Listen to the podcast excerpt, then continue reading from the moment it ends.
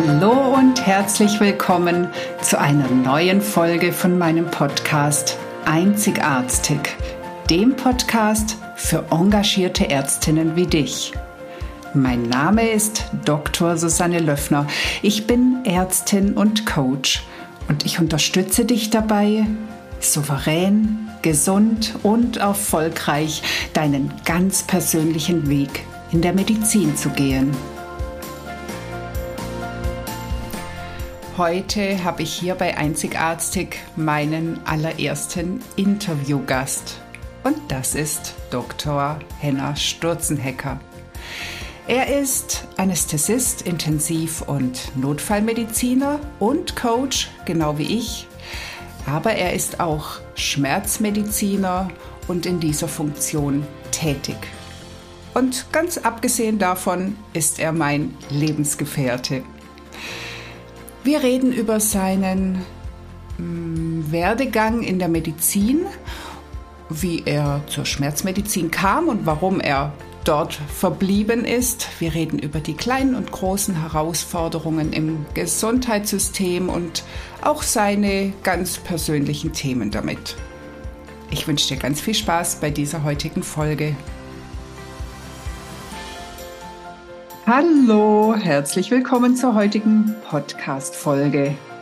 Wie ich ja schon angekündigt habe, mache ich auch Interviews und zwar möchte ich euch verschiedene Ärzte mit verschiedenen Fachrichtungen, mit verschiedenen Interessen und hoffentlich Spaß in der Medizin vorstellen. Heute bin ich gar nicht weit gelaufen, um mir meinen Gast zu holen, denn er wohnt zufällig bei mir und ist mein Lebenspartner. Ich möchte euch Dr. Henner Sturzenhecker vorstellen. Er ist genau wie ich Anästhesist. Er hat aber noch viele andere Bezeichnungen. Das soll er euch am besten selber erzählen. Hallo Henner, schön, dass du da bist. Hallo Susanne, danke, dass ich da sein darf. Danke, dass ich das erste Interview mit dir zusammen machen darf. Ja, das wollen wir doch jetzt gleich mal starten. Und zwar mit der Frage, wer ist Henner Sturzenhecker? Ja, das bin ich. Ähm, ja, ich bin 48 Jahre alt. Ich bin Arzt, ich bin Anästhesist, Intensivmediziner, Notfallmediziner, ähm, habe zumindest den, die Ausbildung Palliativmedizin äh, gemacht. Die Prüfung steht noch aus. Ähm, ja, ich habe der Anästhesie ein Stück weit den Rücken zugekehrt und arbeite seit 2017 ausschließlich als Schmerzmediziner in einer speziellen schmerzmedizinischen Klinik. Ähm, ja, und ähm, darüber hinaus bin ich Mentalcoach, bin äh, Hundebesitzer, Hundemitbesitzer und äh, was bin ich noch? Italien-Liebhaber, Hobbykoch. Ja, ich glaube, das reicht schon. Ja, das äh, ist für den Anfang schon mal nicht ganz wenig. Ja, aber jetzt ist natürlich die große Frage. Ich weiß von dir ja zufällig, dass du die Anästhesie sehr gern gemacht hast, dass du leidenschaftlich auf der Intensivmedizin warst, genau wie ich. Und da stellt sich natürlich die Frage, warum hast du dem Lebwohl gesagt und bist in der Schmerzmedizin gelandet? Ja, äh, hm. es ist ja manchmal so im Leben, dass es Angebote gibt, die einen dann zu einer Entscheidung zwingen. Und ich habe 2000 13, 14 ähm, die Weiterbildung in der Schmerzmedizin gemacht und 2017 war ich in unserer Klinik eigentlich in meiner maximalen Komfortzone angekommen. Das heißt, ich war inzwischen ein relativ erfahrener Facharzt. Ähm, ich wusste ganz gut, wie die Sachen funktionieren und ähm, hab, durfte viel Intensivmedizin machen und habe mich da auch wirklich sehr, sehr wohl gefühlt.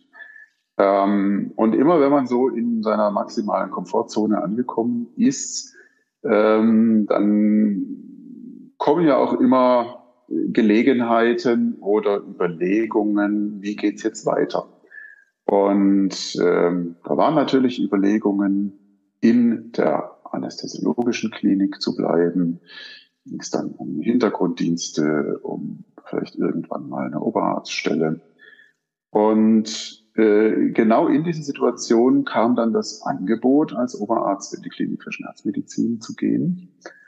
Und ähm, nach einigen Nächten, in denen ich mir das Gehirn zermartert habe, habe ich mich tatsächlich dafür entschieden und bereue das auch überhaupt nicht. Ähm, es ist was komplett anderes als die Anästhesie und Intensivmedizin. Die Schmerzmedizin ist sprechende Medizin. Die Schmerzmedizin ist eine bunte Mischung aus Anästhesiologie, aus Allgemeinmedizin, aus psychosomatischer Medizin, bisschen Psychiatrie dazu. Ähm, und ähm, ist aber eine sehr ganzheitliche Form der Medizin, weil wir doch immer versuchen, unseren Patienten als Ganzes wahrzunehmen, also sowohl die seelischen als auch die körperlichen Anteile anzuschauen. Ähm, und äh, das ist äh, das ist eine sehr schöne Medizin. Das macht mir auch sehr viel Spaß. Und ja, es gibt ähm, den einen oder anderen Tag, wo ich die Intensivmedizin und auch die Anästhesiologie ein bisschen vermisse. Ähm, aber meistens ähm, bin ich sehr zufrieden mit deiner, meiner Tätigkeit als Schmerzmediziner. Okay. Jetzt hast du äh, gerade schon so ein bisschen die, die Unterschiede genannt oder die Besonderheiten der Schmerzmedizin. Ähm, ja, wie du auch schon gesagt hast, es ist was anderes als die Anästhesie und Intensivmedizin. Es ist weniger verschulmedizint, würde ich sagen. Was würdest du denn sagen, was gefällt dir denn oder was macht dir besonders Spaß an eben dieser Form von Medizin oder an der Schmerzmedizin? Und ist das so, dass das vielleicht den Spaß von früher ersetzt hat oder dass es das ergänzt? Ähm, ich glaube, es ergänzt auf jeden Fall. Ähm, man kommt, ich komme mit meinen Patienten sehr, sehr intensiv in Kontakt. Wir führen viele Gespräche, also allein jetzt Aufnahmegespräch, Anamnese, Untersuchung, äh, das dauert so zwischen 60 und 90 Minuten, meistens deswegen, weil die Patienten auch viel zu erzählen haben und eine sehr lange Krankengeschichte mitbringen. Ähm, und dieser Gedanke des sogenannten biopsychosozialen Modells, das ist ja so die Basis, auf der die Schmerzmedizin aufbaut. Das heißt, dass man sich sowohl körperliche Faktoren als auch seelische Faktoren, als auch das Umfeld des Patienten anschaut. Ähm, das gibt einem schon ein relativ umfassendes Bild über den Patienten. Und das ist dann auch die Basis, um in Gesprächen mit dem Patienten daran zu arbeiten, was kann sich wo verändern und was kann, können wir verändern, was kann aber auch nur der Patient verändern. Ähm, weil die medikamentöse Therapie ist nur ein, ein Bestandteil, und zwar ein relativ kleiner Bestandteil der Schmerzmedizin. Und ähm, bei unseren stationären Patienten sind wir, glaube ich, häufiger dabei, Medikamente zu reduzieren, ähm, als Medikamente neu anzusetzen. Das ist ja dann fast schon so ein bisschen die Form der neuen Medizin, für die ich ja auch ganz gerne stehe, eben wirklich eine Medizin, in der mehr Zeit mit dem Patienten verbracht wird. Und ist dann die Schmerzmedizin so fortschrittlich oder ähm, sind die anderen Teile der Medizin teilweise hinterherhängend?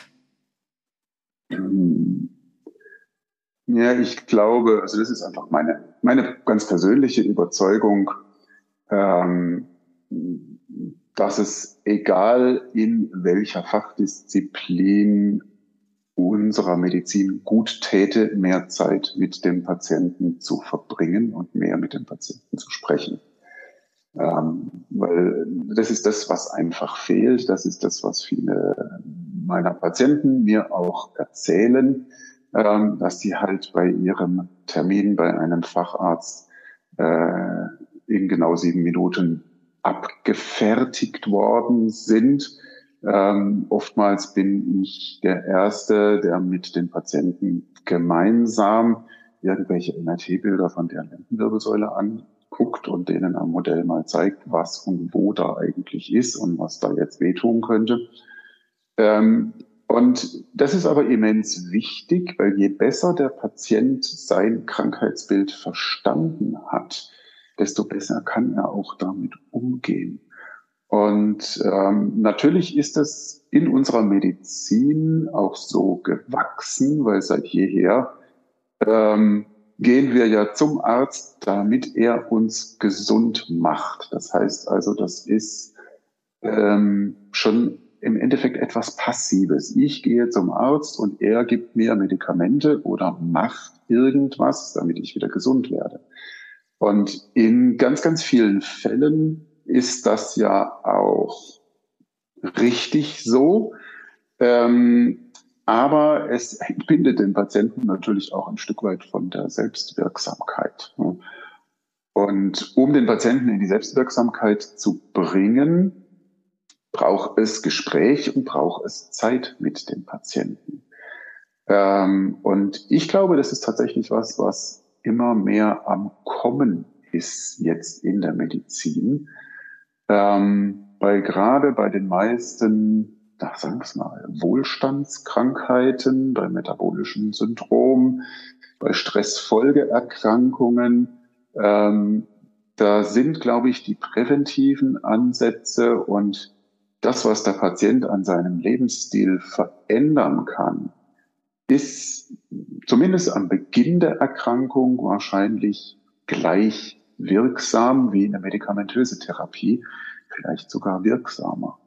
Und ich glaube, dahin geht aber auch unsere Medizin. Und ähm, viele Kollegen machen das ja auch schon äh, in dem Wissen, dass die Zeit, die sie mit den Patienten verbringen, die einzige Einflussmöglichkeit auf äh, den Verdienst in der Praxis ist. Ja, das heißt also, je kürzer, desto mehr Verdienst. Das ist auch einfach klar. Und äh, es gibt genug Kollegen, die einfach wirklich gucken müssen, äh, wie sie es schaffen, ihre Praxis am Laufen zu halten. Also das ist gar nicht mal die Gier, sondern das ist der, äh, das reine Überleben. Das ist halt unser, unser Medizinsystem.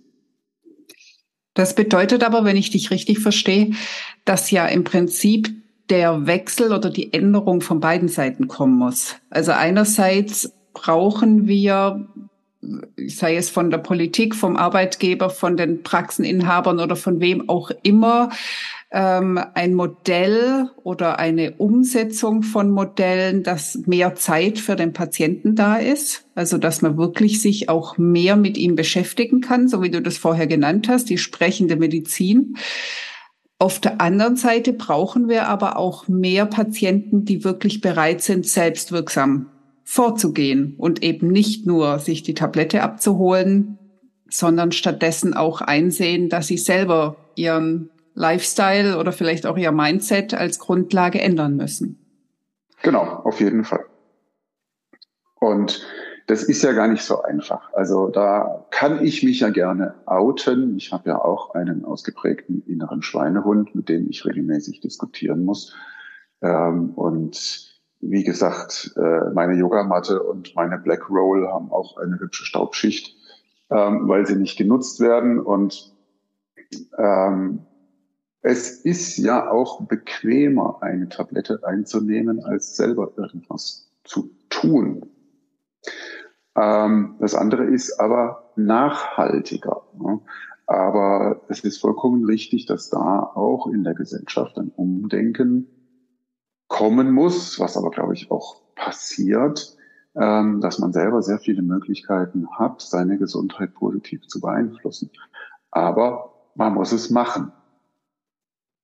Das ist in der Tat so.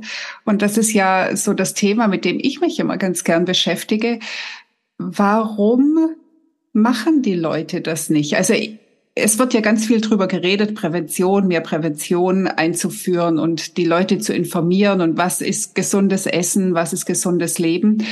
Ich glaube aber, dass da noch ein bisschen ein Haken dran ist, weil die meisten Menschen oder viele Menschen, die wissen sehr genau, dass ihr Verhalten wie Rauchen, zu viel Alkohol trinken, ähm, zu wenig schlafen, sich mit Fastfood ernähren, dass das nicht die beste Variante ist und sie machen es trotzdem. Also muss es ja noch irgendwo was geben, was sie davon abhält, was ähm, ja, was irgendwie wichtiger oder bedeutender ist und sie deswegen nicht machen lässt. Aber ich glaube, da kommen wir jetzt ein bisschen vom Thema ab, wenn ich jetzt hier ähm, ins Reden komme. Da könnte ich mich stundenlang mit diesem Thema aufhalten. Aber ich möchte noch mal zurück zu dir kommen. Und zwar, du hast vorhin ja schon gesagt, dass dir die Schmerzmedizin Spaß macht, dass du gern diese Art von Medizin lebst. Und trotzdem wissen wir ja, dass inzwischen unser Gesundheitssystem dem Personal viel zusätzliche Arbeit in Form von Dokumentation, Bürokratie und so weiter zumutet, dass überall Personalmangel herrscht, dass ähm, die meisten Ärzte und auch andere Mitarbeiter des medizinischen Systems sehr unter Zeitmangel, Zeitdruck ähm, leiden und letztendlich sehr, sehr viele gestresst sind. Wie sieht es denn bei dir aus? Gehörst du hm. auch zu denen, die sehr drunter leiden?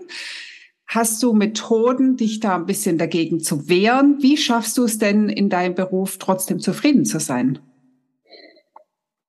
Also ja, Stress habe ich auch. Und das äh, die Arbeit in der Schmerzmedizin mit Schmerzpatienten ist alles andere als einfach. Ähm, das ist schon etwas, was anstrengend ist, ähm, was sehr aufwendig ist. Ähm, und ähm, viele, ja, wenn unsere, unsere Weiterbildungsassistenten neu anfangen, ähm, dann staunen sie erstmal, oh, nur so wenig Patienten, was soll ich jetzt den ganzen Tag machen? Und es dauert nicht lange, bis die dann auch merken, wie aufwendig das ist und wie viel Zeit das auch kostet.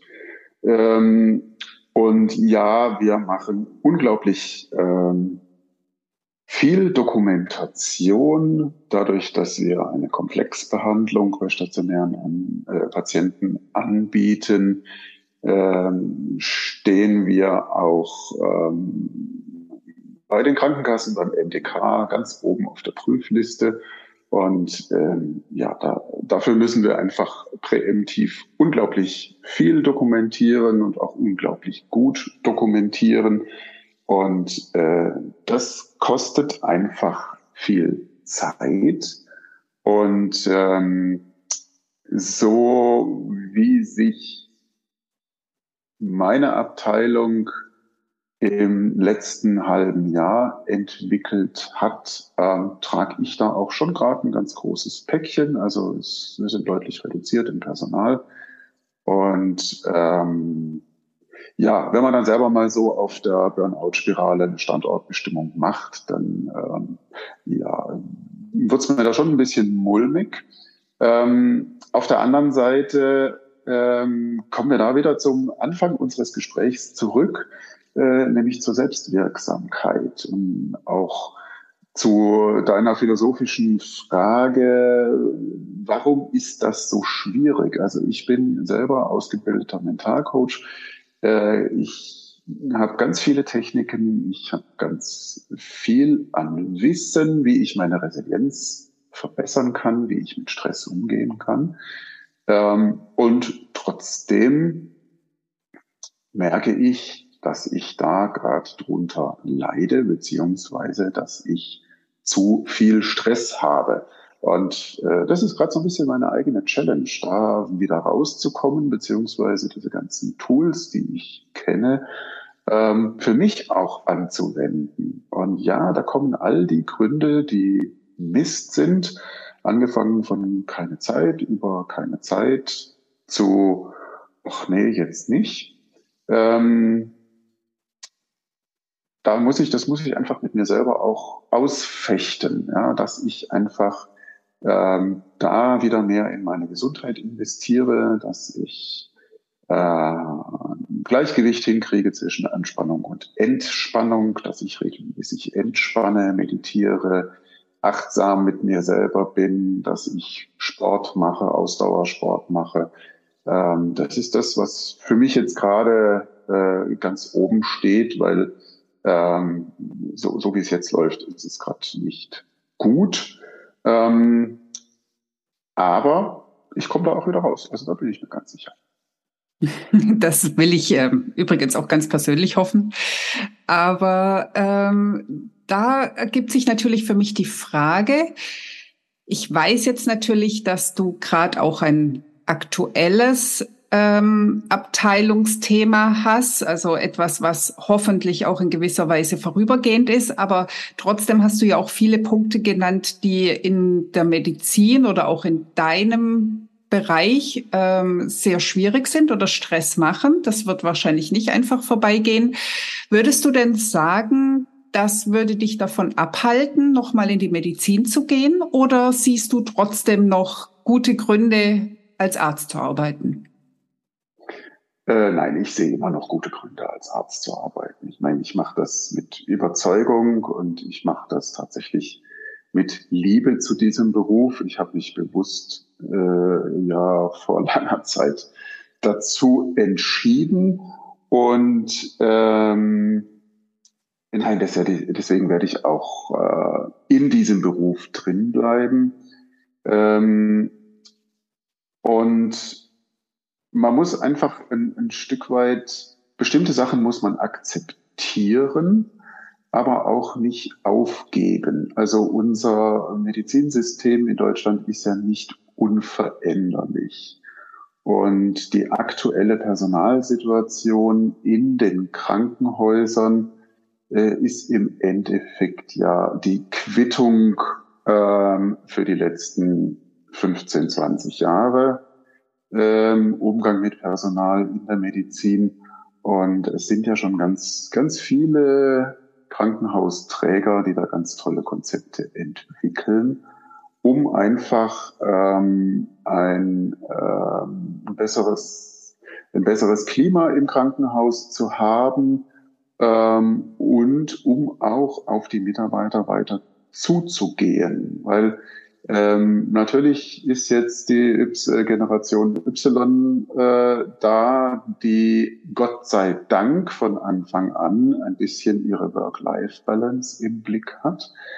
Ähm, aber das ist natürlich auch etwas, was die Abläufe im Krankenhaus ein bisschen unrunder machen kann. Und wenn man Teilzeit arbeitet, dann heißt das ja nicht unbedingt, dass man weniger arbeitet. Da muss man also auch sehr achtsam mit sich selber umgehen und gucken, dass man das auch gut hinkriegt. Ähm, und ich glaube aber auch, dass es mehr Angebote in den Kliniken geben muss, um präventiv den Umgang mit Stress zu lernen. Eigentlich gehört das, glaube ich, schon ins Medizinstudium rein.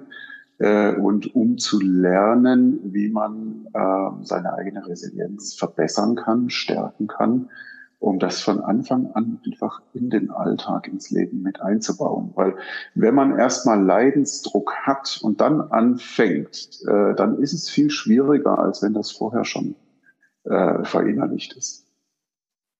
Also, wenn ich das so richtig verstanden habe, bedeutet das, dass du einerseits schon etwas für einen konstruktiven Umgang mit den Problemen ähm, rechnest oder, oder empfiehlst, konstruktiven Umgang zu haben und vielleicht auch wirklich Ideen zu bringen, was man wie besser machen könnte. Also so im Sinne von einer Revolution von innen heraus.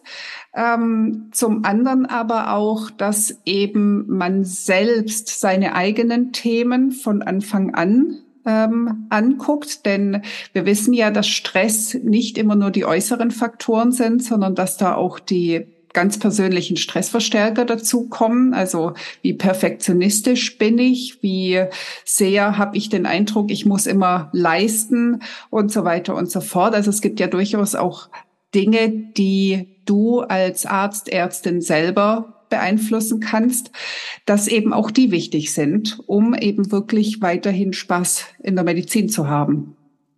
Absolut. Also genau diese beiden Seiten. Ähm, weil äh, ich meine, Stress gibt es in ganz vielen Berufen und jeder hat seinen persönlichen Anteil an seinem Stress. Und um den muss man sich genauso kümmern wie um das, was von außen vorgegeben wird.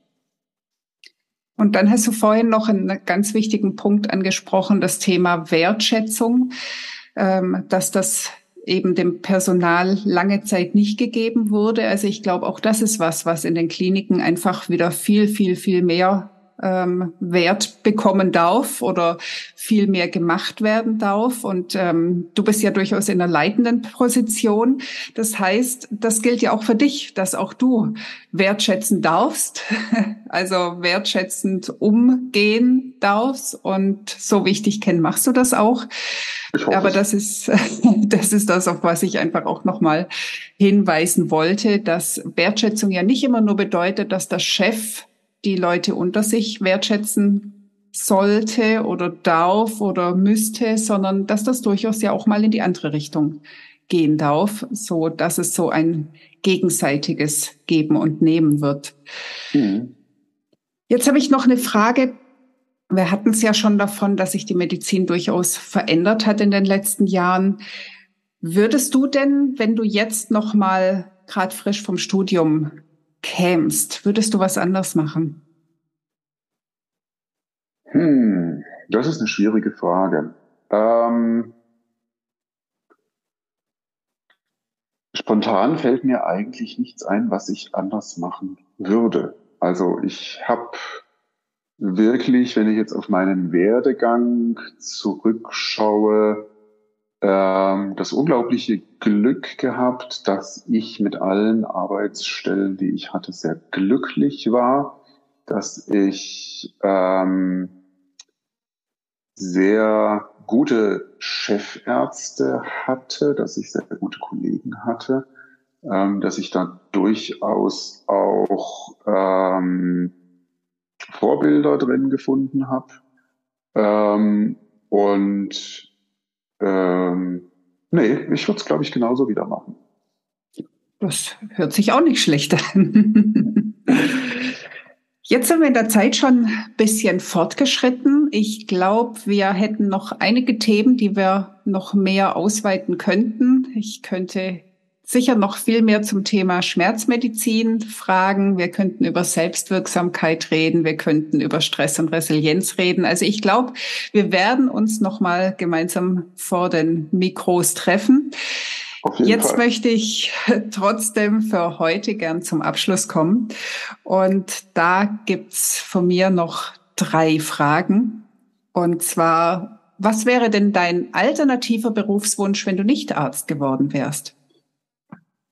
Ähm, wenn ich nicht Arzt geworden wäre, hätte ich höchstwahrscheinlich Flughafenmanagement studiert. Ähm, das kann ich dir deswegen so genau sagen, weil ich ja ähm, das Physikum erst im dritten Anlauf bestanden habe und mir deswegen da auch durchaus schon Gedanken gemacht habe, was denn dann der Plan B wird. Ähm, genau, und dann wäre es irgendwas im Bereich Flughafenmanagement geworden. Das ist äh, tatsächlich was anderes. okay. Dann meine zweite Frage. Hast du eine Löffelliste? Also ich, für die Hörer, die nicht wissen, was eine Löffelliste ist. Eine Löffelliste ist eine Liste, die man sich schreibt, was man noch alles machen möchte, bevor man irgendwann den Löffel abgibt. Also hast du eine Löffelliste? Und wenn ja, was steht da denn zum Beispiel drauf? Äh, ja, ich habe eine Löffelliste, definitiv. Und ähm, bin in der glücklichen Lage, dass ich äh, mit dir zusammen ja schon einiges ähm, gemacht habe, was da so draufsteht. Aber was auf jeden Fall noch offen ist, ist tatsächlich das Reisen. Ähm, ich möchte gerne noch ein bisschen, ein bisschen reisen, ein bisschen andere Länder kennenlernen. Ähm, ja, was steht da sonst noch drauf? Ähm, ja, ich hätte irgendwann gerne noch mal einen Land Rover. Ähm, das steht auch auf meiner Liste. Davon habe ich schon gehört, ja. ähm, genau. Aber hauptsächlich, glaube ich, ein bisschen andere Länder kennenlernen und ähm, mit dir auf Reisen gehen. Gut, dann meine letzte Frage. Was wünschst du dir für die Medizin oder wie würde die Medizin in deinen Augen aussehen, wenn sie optimal wäre? Ich glaube, die optimale Medizin kann es gar nicht geben, weil das liegt ja im Auge des Betrachters, was optimal ist. Und äh, da kommen wir jetzt ja in ganz schwierige ethische Gefilde, weil es steht ja immer die große Frage, muss es sein, dass in der Medizin Gewinne erwirtschaftet werden, dass Krankenhäuser Gewinne erwirtschaften müssen, weil das ist etwas, was die Art der Medizin tatsächlich beeinflusst und verschiebt. Ähm, und ich glaube, da hat unsere Medizin, unser medizinisches System wirklich noch großes Potenzial, ähm, sich wieder wirklich aufs Wohle des Patienten zu zentrieren und ähm, dahin zu entwickeln, dass man vielleicht schon anfängt, mehr präventiv zu arbeiten und manche Probleme gar nicht erst entstehen lässt. Aber dafür braucht es einfach Zeit mit den Patienten und die Möglichkeiten dazu. Und ich glaube, das wäre so das, was unserem Gesundheitssystem am meisten helfen würde. Super, schöne Idee, mehr Zeit damit wäre ich tatsächlich mit meiner Fragenrunde und auch mit diesem Interview am Ende angekommen. Also Henna, ich danke dir erstmal ganz herzlich, dass du da warst oder bereit warst, hier mit mir dieses Interview zu führen. Dir bleibt gleich noch der Schlusssatz. Und ich bedanke mich bei euch, liebe Hörerinnen und Hörer, liebe Ärztinnen, liebe Ärzte. Ich hoffe, ihr konntet ein bisschen was mitnehmen. Ihr konntet vielleicht was Neues erfahren oder nochmal neue Ideen kriegen und vielleicht was auch einfach nur unterhaltsam.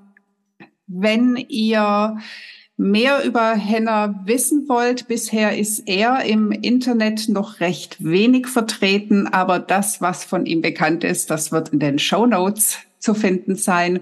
Sonst könnt ihr ihn auch ein bisschen auf meiner Homepage finden. Wenn ihr Fragen habt zu den heutigen Themen, meldet euch gern. Und in diesem Sinne möchte ich Henna das letzte Wort überlassen. Ja, danke schön. Danke, Susi, dass ich äh, zu dir ins Interview kommen durfte.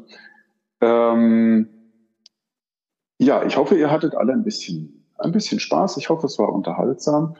Ähm, was ihr einfach mitnehmen könnt, kümmert euch präventiv um euch selber.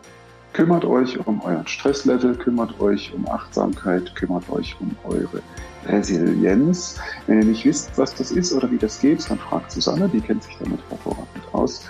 Und in diesem Sinne, macht's gut, bleibt gesund, passt auf euch auf.